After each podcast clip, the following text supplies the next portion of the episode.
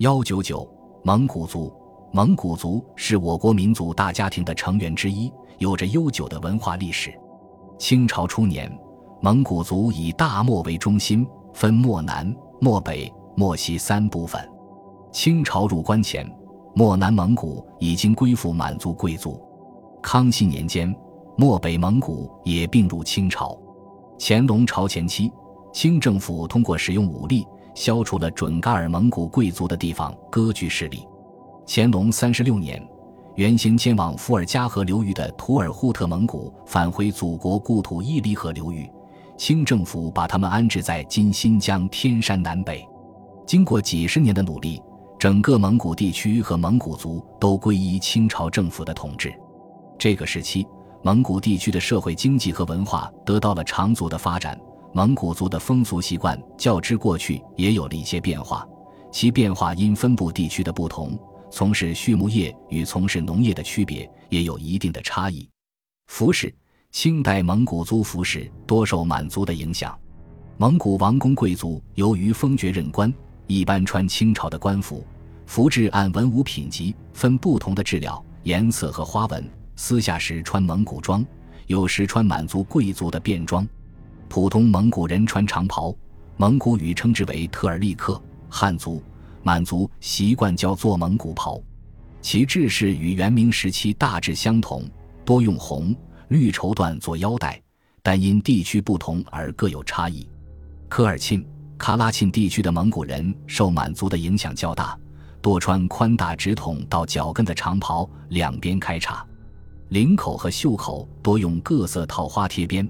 锡林郭勒地区的蒙古人则穿腰身肥大。窄袖镶边、下摆不开叉的袍服，青海地区的蒙古人穿的袍服与藏族的长袍相近。男子的长袍长度在膝盖以下，腰身宽度比体围大一倍以上。袍前面的摆幅有三尺两寸至三尺七八寸，袖子长度要比手指长二三寸，皮领子向外翻，大襟和袖口都是有花边。蒙古族妇女穿的袍服下摆宽，有的已不开叉。在一些地方，已婚的妇女穿蒙古袍不系腰带，蒙古人称之为不思贵婚。在这一时期，蒙古族中穿马褂的人也越来越多，一般是在袍子外面套上一马褂，长不及腰，袖紧沿肘，用绸缎、布、皮等缝制，时常还镶以花边。蒙古王公立功者，皇帝还赏穿黄马褂。蒙古男子喜欢戴皮帽或毡帽，妇女则结发。束高髻，未婚女子需两条弓便垂于胸前，并饰有珊瑚、碧玉等。蒙古族男女一年四季皆足穿长短皮质或布制靴子，靴子的样式也很多。饮食，清前期从事畜牧业的蒙古族人和过去一样，多以牛、羊肉类及乳制品为主食，辅以谷物蔬菜。后来伴随着部分地方农业的发展，从事农业的蒙古人增加。谷物蔬菜成了这部分蒙古人的主食，肉食成分相对减少。牧区、农区饮食有丰俭，均因贫富不同而各有差别。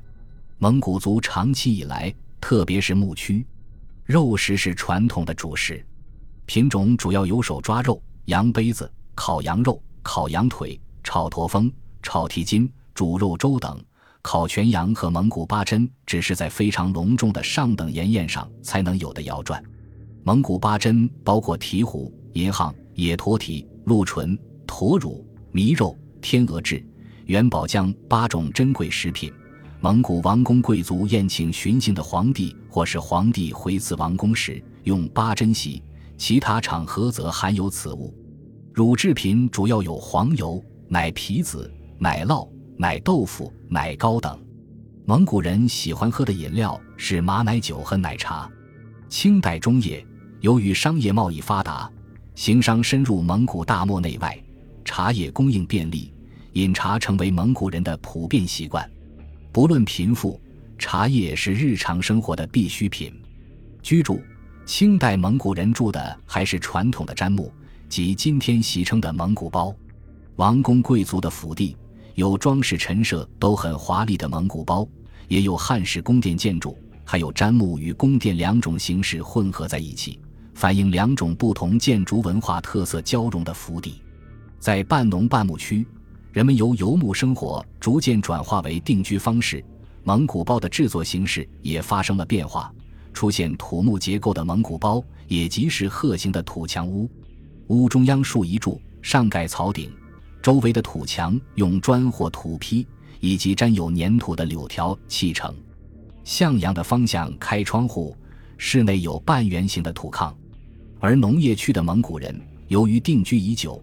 已经开始习惯住汉式的平房，常见的有二间或三间房屋，门向南开，南北有窗户，东西有厢房，外面用土筑成院墙，院内存放车辆，院四周植树。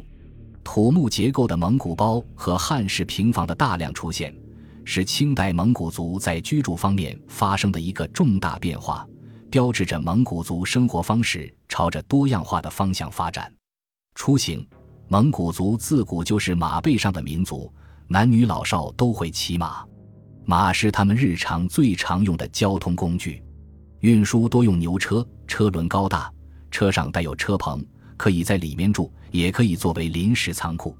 除牛车外，还有马车、骆驼。车分等级，蒙古贵族乘坐的多为用马或骡子拉的轿车，短途为单套，长途为双套，车棚上有围子。比较舒适，装饰的也比较华丽。驼运在蒙古社会占有极其重要的地位。在清前期，蒙古地区的交通驿站四通八达，驼运业更是兴旺发达，盛极一时。婚姻，清代蒙古族的婚姻主要是一夫一妻制，一般为早婚，多由父母包办，媒妁撮合。一般为男方请媒人到女方家求婚，彼此同意后。男方家要给女方家送聘礼，蒙古人上九，九是单数中的大数。清前期较重的聘礼多为马、牛、羊，常以九为单位计算。贫穷之家不能聚九数，则上奇数，送礼由一、三、五、七不等。娶亲的仪式一般分迎亲、送亲、典礼、认亲等程序。新郎迎亲要穿红色长袍。腰系金黄色宽带，脚蹬长靴，左边挎弓，腰间系有装武之剑的剑筒，另带有哈达和烟荷包。迎亲队伍到女家时，还要进行一次点燃篝火、祭拜天地的仪式。来到女家后，伴郎和伴娘通常要进行一番唱答，然后新郎才被允许进门。首先要向佛像叩头，向岳父母和女方亲友送哈达和其他礼品。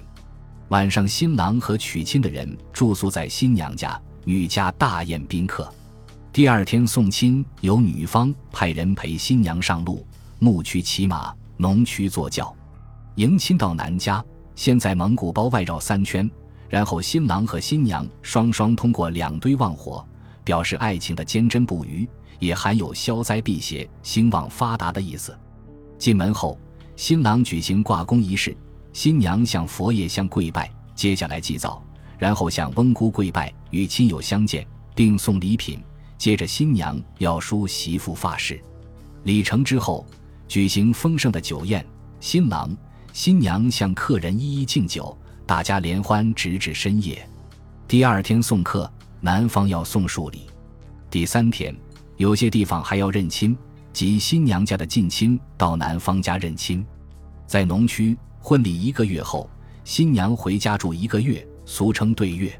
清代蒙古社会中还存在着地娶寡嫂的习俗。一家之中，如果哥哥早亡，弟弟就要娶嫂子为妻；如果寡妇改嫁，不能带走财产。婚后，不论男女双方谁提出离婚，都要通知亲属。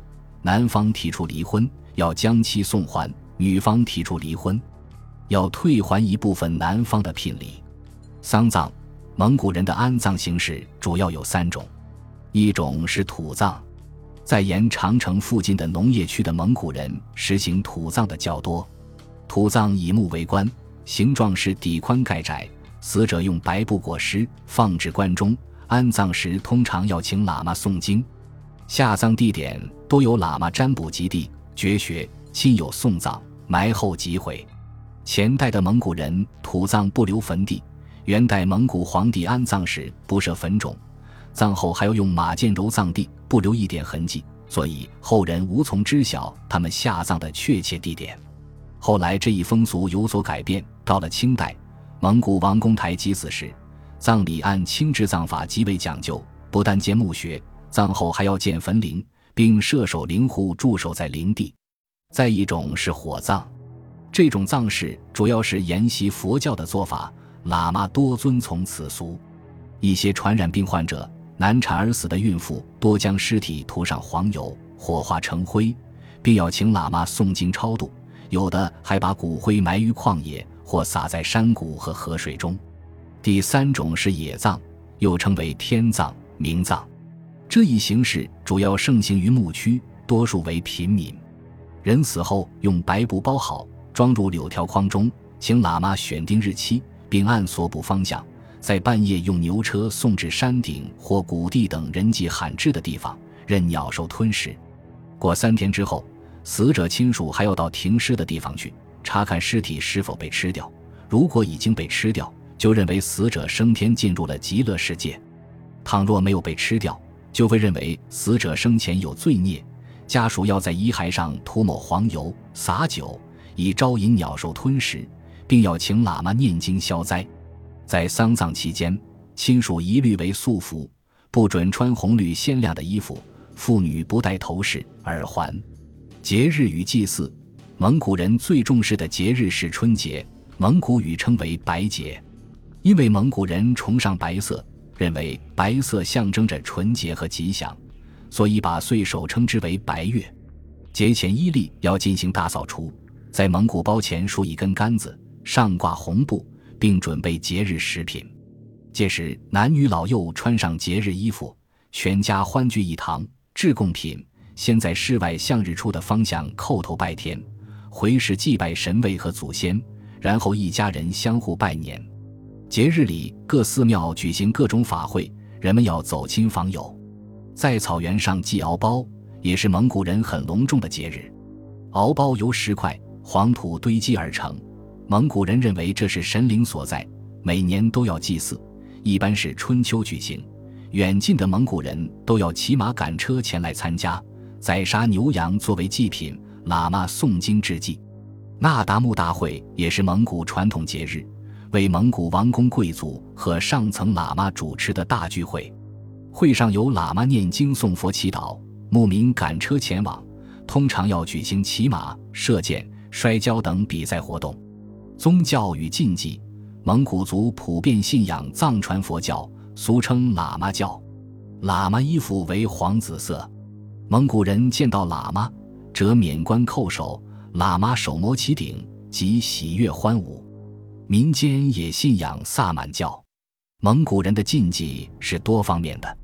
生活中，蒙古人把火看成是神圣的，是驱灾辟邪的圣物，禁止把刀暗插入火中或用刀拨火，在火上砍东西，也不准在火上烤脚。牧区人爱养狗，家中来客人走访时，客人来不能打狗。打狗犯忌讳，进门也不可踩门槛。民间传说踩门槛是踩主人的咽喉，不准带木棍、马鞭进门，这是对主人的不敬。禁止从食物的用具上跨过，更不许从人头上跨过，也不可用马鞭指人和触他人东西，这是对人的不尊重。牧民把马出售或送人的时候，主人一定要把马龙头带回，否则认为牲畜不能繁殖。诸如此类的禁忌很多，这里不再一一列举。娱乐，蒙古人擅长歌舞、音乐、舞蹈，都具有曲调高亢、音域宽广、旋律奔放的特点。被称为石榜的蒙古族音乐，由伽、管、筝、帕、弦、火布斯等演奏，并有声乐伴唱，是清朝国乐之一。另外，射箭、赛马和摔跤是蒙古人最喜爱的传统运动项目。